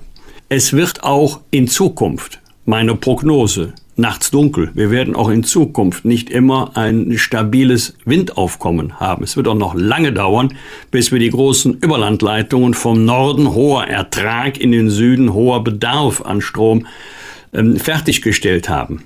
Keine Ahnung, wie das funktionieren soll. Mit der Energiewende ausschließlich aus erneuerbaren Energien wenn wir nicht im erheblichen Umfange ähm, aus konventioneller Erzeugung Strom importieren wollen. Und mittlerweile ist ja die Netzstabilität, wir haben ja immer mehr Eingriffe, übrigens in beide Richtungen. Wir müssen Energie aus dem Netz nehmen, wir müssen Energie zuführen, weil das Netz ja immer eine bestimmte Spannung braucht, 50 Hertz. Alles, was schon unter 49,5 liegt oder über 50,5, bringt ja schon Probleme mit sich. Das ist ja Hochleistungssport, das Netz stabil zu halten. Das ist mit erheblichen Kosten verbunden. Die nennen sich Redepatch-Kosten. Da wird 21 2,3 Milliarden bezahlt. Ich schätze mal, 22 lagen wir schon über 3 Milliarden. Tendenz deutlich steigend. Wer bezahlt das? Natürlich die Verbraucherinnen und Verbraucher. Vielleicht wäre es doch gut, wenn die Politik nochmal den Atem anhalten und sich selber fragen würden, kann das, was wir uns politisch vorgenommen haben, tatsächlich funktionieren? Wenn wir nicht hinnehmen, dass permanent der CO2-Ausstoß bei der Erzeugung von Strom sich erhöht. Ich weiß, wenn man sowas sagt, ist man ein Knecht der Atomlobby, aber es ist ein Unding, Politik zu machen gegen das Wetter und gegen die Physik. Ich fürchte, Wetter und Physik werden sich durchsetzen. Christian, was hat dich in dieser Woche gefreut oder geärgert? Ja, ich möchte genau diese zwei Punkte noch mal ganz kurz aufgreifen. Ähm, erstens das Urteil vom Bundesverfassungsgericht. Du hast es ja gerade ähm, zitiert. Ich sehe es noch unter einem anderen Blickwinkel. Wir haben letzte Woche oder hatte ich angebracht und du hast es letztendlich genauso gesehen, dann äh, die Krise, die wir in Israel haben, wo die äh, neue Regierung versucht, das Verfassungsgericht oder das oberste Gericht, die haben ja keine geschriebene Verfassung da, zu entmachten. Und du hast ja richtig den Einwand gebracht, jedes Amtsgericht in Deutschland hat eigentlich mehr Durchgreifmöglichkeiten nach einem Urteil als das Bundesverfassungsgericht. Es ist darauf angewiesen, dass das Urteil, dass das Recht, dass das Bundesverfassungsgericht spricht, einfach so akzeptiert wird. Und das ist wieder so ein Paradebeispiel dafür, dass sich hinterher die Parteien dahingestellt haben und gesagt, ja, das Bundesverfassungsgericht hat uns diesen Schnelldurchgang, den wir damals im Parlament gemacht haben, mit dieser Erhöhung der Parteienfinanzierung um die Ohren gehauen. Die haben nicht grundsätzlich den Anspruch auf eine höhere Finanzierung äh, negiert und abgelehnt, sondern die haben gesagt, Freunde, so geht's nicht, dass ihr das äh, auch im Sinne der Political Correctness, dass man euch nach wie vor vertraut, dass es nicht ein Selbstbedienungsladen ähm, da ist, äh, müsst müsst ihr das, was ihr da fordert und wollt und für euch selbst bestimmt, anders begründen. Und alle Parteien haben abgenickt und zugestimmt und gesagt, jo, vermutlich haben wir uns da ein bisschen zu schnell äh, und zu einfach das gemacht mit dieser Entscheidung und akzeptieren diesen Spruch. Das ist also ähm, richtig ähm, ein Paradebeispiel, wie es dann in der Gewaltenteilung doch funktionieren soll, wenn wir diese Institutionen ohne Vorbehalt anerkennen. Gut so. Und das Zweite, was du gesagt hast, das ist alles richtig mit dieser Energiewende und den Problematiken. Klammer auf, Klammer zu. Frankreich hat beschlossen, 14 neue Atomkraftwerke zu bauen. Ähm, Im Gegensatz zu Deutschland und viele andere Länder machen das wie Frankreich. Äh, und wir haben heute schon über Gewerkschaften und Tarifverhandlungen gesprochen. Und immer dann, wenn man natürlich betroffen ist von einem Streik, wenn man am Flughafen mit seinem Koffer da steht oder sonst was, oder die Kindergärten geschlossen sind, äh, dann hat man ein riesiges Problem. Aber äh, man höre und staune, mal eine Forderung ganz anderer Art, die IG Metall will verbindlich vorschreiben lassen, dass es an den großen Einkaufszentren und an Autobahnparkplätzen und Raststätten in einem ausreichende Menge Ladesäulen gibt. Weil wenn man die äh, Energie, wenn man den Verkehrswende wirklich hinbekommen möchte, muss man dann dafür sorgen. Und die Leute sollen ja, äh, ich sage mal, leider auf E-Autos um steigen und nicht auf wasserstoffgetriebene Fahrzeuge. Aber wenn man das jetzt so beschlossen hat, dann muss man natürlich für diese Ladeinfrastruktur sorgen und ähm, dass man das so klaglos hinnimmt, dass in dicht besiedelten Gebieten so gut wie keine Möglichkeiten ist, weil da hat man keinen Vorgarten, wo man so eine Wallbox anschließen kann, dass an vielen Autobahnraststätten oder Parkplätzen keine Chance besteht, äh, sein E-Auto aufzuladen, dass vor den großen Einkaufszentren es noch nicht zwingend vorgeschrieben ist, dass man dort sein Auto laden kann, dann ist das mal eine Forderung der IG Metall, wo ich sage, das ist äh, richtig gut. Und ähm, ich will heute eigentlich nur einmal Daumen runter machen, das waren jetzt zweimal Daumen hoch. Die Daumen runter es war ja die Woche nicht zu überlesen oder zu überhören. Mogelpackung des Jahres. Ich möchte es trotzdem nochmal sagen. Rama hat die Film, wir haben schon heute auch nämlich über Margarine im Krankenhausverpflegung gesprochen. Rama hat die Füllmenge reduziert von 500 Gramm auf 400 Gramm, hat das nicht wirklich kundgetan. Das ist dann, der Preis blieb gleich. Das ist eine versteckte Preiserhöhung von 25 Prozent. Und schlaue Menschen haben mal hochgerechnet, äh, für 1000 äh, Tonnen Margarine braucht man 500.000 Becher, Plastikbecher mehr als vorher, als man die 500 Gramm da hatte. Und ich verstehe also diese Manager nicht, die glauben, dass der Konsument, die Konsumentin wirklich dummes Vieh ist und man sie äh, so Entschuldigung, auf den Arm nehmen kann und so äh, hinters Licht führen kann, wie das, was er macht. Und ich bin froh, dass wir jedes Jahr solche Produkte küren, in Anführungsstriche, wo wir uns als Verbraucher und Verbraucherinnen doch noch mal immer wieder äh, hinstellen sollen und sagen, geh mit offenen Augen einkaufen. Und wir als Verbraucher haben die Macht, da die großen Handelnden auch mal abzustrafen. Und noch zwei, drei Kleinigkeiten, sei Daumen hoch.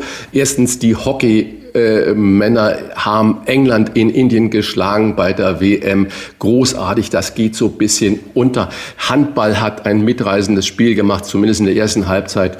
Die Nationalmannschaft gegen Frankreich haben zwar verloren, äh, aber das läuft bei uns nach wie vor in der Regel so ein bisschen unter ferner Liefen. Es wird eher die Schlagzeile in den Sportabteilungen, Zeitungen Nummer auf Seite 1 geschrieben, ob Thomas Müller großartiger Kerl, toller Charakter, aber sitzt er jetzt auf der Reservebank bei Bayern oder nicht? Und diese grandiosen äh, Ergebnisse, die Hockey-Nationalmannschaft ist jetzt im Halbfinale. Und äh, wenn man über Handball spricht, da muss man immer auf Seite 3 äh, gucken. Das geht so ein bisschen unter. Also von mir aus mal Daumen hoch für diese Sportarten. Grandios. Und was zum Schmunzeln noch zum Schluss. Äh, ich äh, musste wirklich lachen. US-Astronaut Buzz Aldrin, 93 Jahre alt geworden, hat zum vierten Mal geheiratet und zwar seine langjährige Liebe, eine 63-jährige Projektmanagerin. Das wäre ja keine äh, Meldung eigentlich wert. Aber jetzt kommt, er hat es dann zitiert, und jetzt mein Zitat. Wir sind bei einer privaten kleinen Feier in Los Angeles getraut worden Und wir sind beide so aufgeregt wie Teenager, die durchbrennen wollen. Das sage ich, Wolfgang, das macht doch Hoffnung, mit 93 noch so aufgeregt zu sein, wenn man mit seiner Frau äh, unterwegs ist wie Teenager. Das ist äh, einfach eine grandiose äh, Geschichte. Ich finde es wunderbar. Und äh, ich hoffe, dass Buzz Aldrin und wir alle, die schon ein bisschen älter sind, das Leben noch äh, lange aufgeregt genießen können. Wünschen wir ihm eine rauschende Silberhochzeit. Genau. Und Daumen hoch an dieser Stelle nochmal für unseren Medienpartner Kölner Stadtanzeiger. Da findet der Handball, selbst wenn das deutsche Team ausgeschieden ist, großformatig auf Seite 1 statt. Die ganze erste Seite ist damit fast gefüllt mit dem Thema Handball. Was wird? Was wird? Wolfgang Bosbach und Christian Rach sind die Wochentester. Am Sonntag wird der Journalist und Historiker Guido Knopp 75 Jahre alt. Er war von 1984 bis 2013 Leiter des Programmbereichs Zeitgeschichte beim ZDF. Neben seinen Dokumentationen über Adolf Hitler wurde er besonders bekannt durch die Reihe ZDF History. Wolfgang, brauchen wir mehr Geschichtserklärer wie Guido Knopp für ein besseres Verständnis unserer Vergangenheit? Ja, Geschichtserklärer ist der schöne Begriff. Wir brauchen vielleicht weniger Belehrung des Publikums als Erklärung von Sachverhalten um auch zu verstehen, warum die Dinge heute, also zeitgeschichtlich, so sind, wie sie sind. Und da hilft oft ein Blick in die Vergangenheit, auch wenn sich Geschichte nicht automatisch wiederholt. Und das konnte Guido Knopp wie kaum ein anderer. Ich kenne ihn ja auch persönlich, eine wirklich beeindruckende Persönlichkeit mit einem sehr, sehr hohen Sachverstand. Und ich glaube, die, die guten Einschaltquoten, sind nicht nur wegen des Themas, also Zeitgeschichte oder Geschichte, sondern auch wegen Guido Knopp, dem die Menschen gerne bei seiner Arbeit zugesehen und bei den Erklärungen zugehört haben.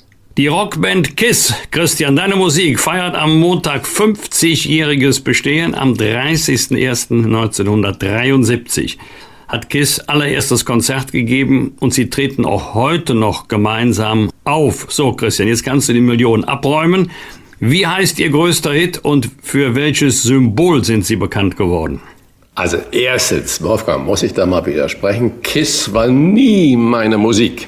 Vielleicht auch deswegen, weil ich es überhaupt nicht leiden konnte, wenn jemand so maskiert auf der Bühne da rumgehampelt hat mit Umhängen und Schulterpolster und Gold und Glitzer. Äh, Symbol waren natürlich rote Lippen, so ein Kussmund und ich glaube das Auge mit dem Stern.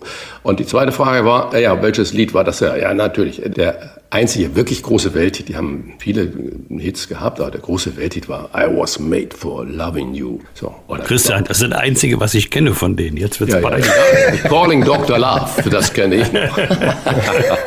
so. Aber es war nie meine große Musik, muss ich sagen. Und wir, mir war das Theater, was die äh, Jungs auf der Bühne gemacht haben, es erinnert mich so sehr an Helene Fischer. Entschuldigung. Ich wusste immer, dass du ein heimlicher Fan der Wildecker Herzbuben bist. Ich bin aber ein heimlicher Fan der ehemaligen niederländischen Königin Beatrix. Und die wird nämlich am kommenden Dienstag 85 Jahre alt. Beatrix hat vor zehn Jahren abgedankt und den Thron ihrem Sohn äh, Willem Alexander übergeben. Beatrix wurde ja vor allen Dingen in Deutschland bekannt, natürlich durch Habe Kerkeling und den Spruch lecker Mittagessen. Äh, aber auch fand ich immer über ihren äh, Mann, wie hieß er nochmal? Äh, Klaus von Hansberg. Genau, der übrigens auch vor den Toren von Hamburg geboren wurde, da in Hitzacker. Das war eigentlich so ein Paar, er stand immer so ein bisschen abseits und man hat ihn irgendwie so als traurigen Prinz gemalt. Jedenfalls ich als in Erinnerung. Und das war eigentlich so die, die Kombination. Und natürlich äh, Habe Kerkeling mit seinen Parodien auf Beatrix. Das war großartig. Äh, wie hast du diese Habe Kerkeling Parodien von Königin Beatrix in Erinnerung, Wolfgang? Als wenn es gestern gewesen wäre. Christian, ich weiß jetzt gar nicht, wie lange das her ist, aber ich tippe mal einige Jahrzehnte. Aber ich sehe ihn heute noch in dem Kostüm vom Schloss Bellevue rumhampeln und mit dem typischen Hütchen und mit einer unglaublichen sympathischen Ausstrahlung. Happe Kerkeling das war ja immer Humor mit Augenzwinkern. Äh, der konnte ja auch unglaublich gut parodieren oder er kann es wahrscheinlich immer noch. Er zeigt es leider nur nicht so oft. Und das war ja kein Holzhammer-Humor wie bei Böhmermann, sondern breites Publikuminteresse.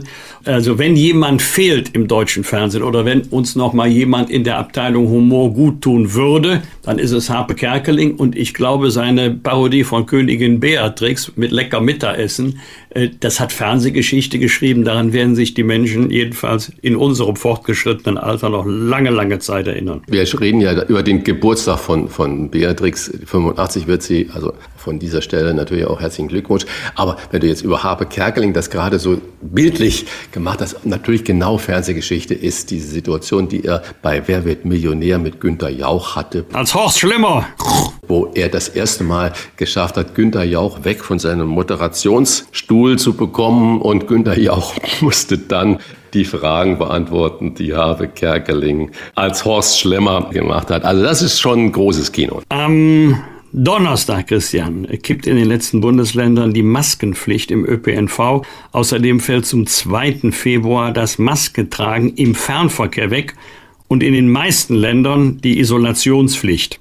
Christian, wird Corona nun wie Grippe und andere Krankheiten zum normalen Lebensrisiko?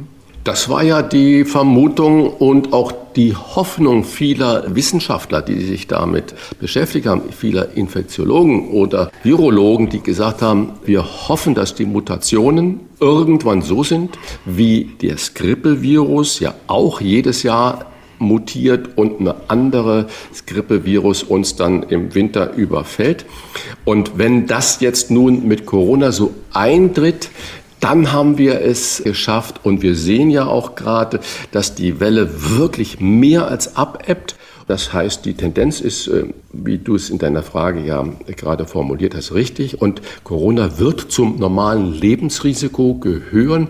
Und wenn wir eine Durchseuchung in der Bevölkerung haben, so wie es im Moment sich scheinbar darstellt, dann ist dieses Risiko auch beherrschbar. Ich glaube, was wir jetzt tun müssen, oder die Forschung tun muss und die Politik dazu die Wege bereiten sollte, ist äh, Long-Covid-Situationen besser in den Griff zu bekommen. Und Long-Covid scheint ein großes Problem für die zu sein, die davon betroffen sind.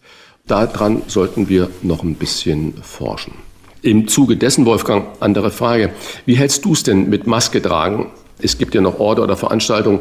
Jetzt Karneval hast du gerade beschrieben, warst du da, Köln, Düsseldorfer Vereinigungsveranstaltung. Karneval mit Maske im Saal, ist das vorstellbar für dich? Nein, also wenn ich das Gefühl hätte, ich muss zum Eigenschutz und zum Schutz anderer Maske tragen, da würde ich ganz bestimmt nicht auf eine Karnevalssitzung gehen. Es lebt ja auch vom Mitsingen und äh, von der Kommunikation mit den Nachbarn am Tisch. Nein, das kann ich mir nicht vorstellen, aber da, wo ich sie tragen muss, bisher ja immer ÖPNV und in Zügen, ja, da habe ich sie auch getragen. Ich habe natürlich immer eine Maske im Auto. Man muss ja auch mal zum Arzt oder man muss ja auch mal Mutti im Pflegeheim besuchen. Da gibt es zwar keine Testpflicht mehr, aber man soll eine Maske tragen und dann tue ich das auch. Auch wenn ich manchmal das Gefühl habe, eigentlich notwendig wäre es nicht. Aber Christian, das Problem haben wir beide. Wenn wir uns nicht dran halten, sagt das Publikum, ja, ja, die halten sich für was Besseres und nehmen sich was raus, was sie anderen Leuten nicht gestattet. Und deswegen, man muss jetzt nicht immer Heiliger oder Vorbild sein, aber man muss sich an die Regeln halten, wenn es sie gibt, unabhängig davon, ob man sie selber so erlassen hätte oder nicht. Äh, muss ich auch sagen, ich fahre gerne äh, öffentlichen Nahverkehr mit S-Bahn, U-Bahn in die Stadt. Seltenst, dass ich da überhaupt noch ein Auto benutze. Und wenn ich aber zu hohen Geschäftszeiten dahin fahre und es wird gehustet und geschnupft und geschnäubt, ziehe ich inzwischen immer eine Maske auf und werde das auch in Zukunft zu tun, weil es schützt. Bosbach und Rach. Im Internet diewochentester.de das waren die Wochentester mit Unterstützung vom Kölner Stadtanzeiger und dem Redaktionsnetzwerk Deutschland. Wenn Sie Kritik, Lob oder einfach nur eine Anregung für unseren Podcast haben, schreiben Sie uns auf unserer Internet- und auf unserer Facebook-Seite. Fragen gerne per Mail an kontakt.diewochentester.de. Und wenn Sie uns auf einer der Podcast-Plattformen abonnieren und liken, freuen wir uns ganz besonders. Danke für Ihre Zeit und fürs Zuhören. Kommenden Donnerstag wieder um 22 Uhr die Wochentester kompakt. und am Freitag ab 7 Uhr wie gewohnt die neue, ausführliche Folge. Alles Gute bis dahin und eine angenehme Woche. Was war? Was wird? Wolfgang Bosbach und Christian Rach sind die Wochentester. Ein Maßgenau Podcast. Powered bei Redaktionsnetzwerk Deutschland und Kölner Stadtanzeiger.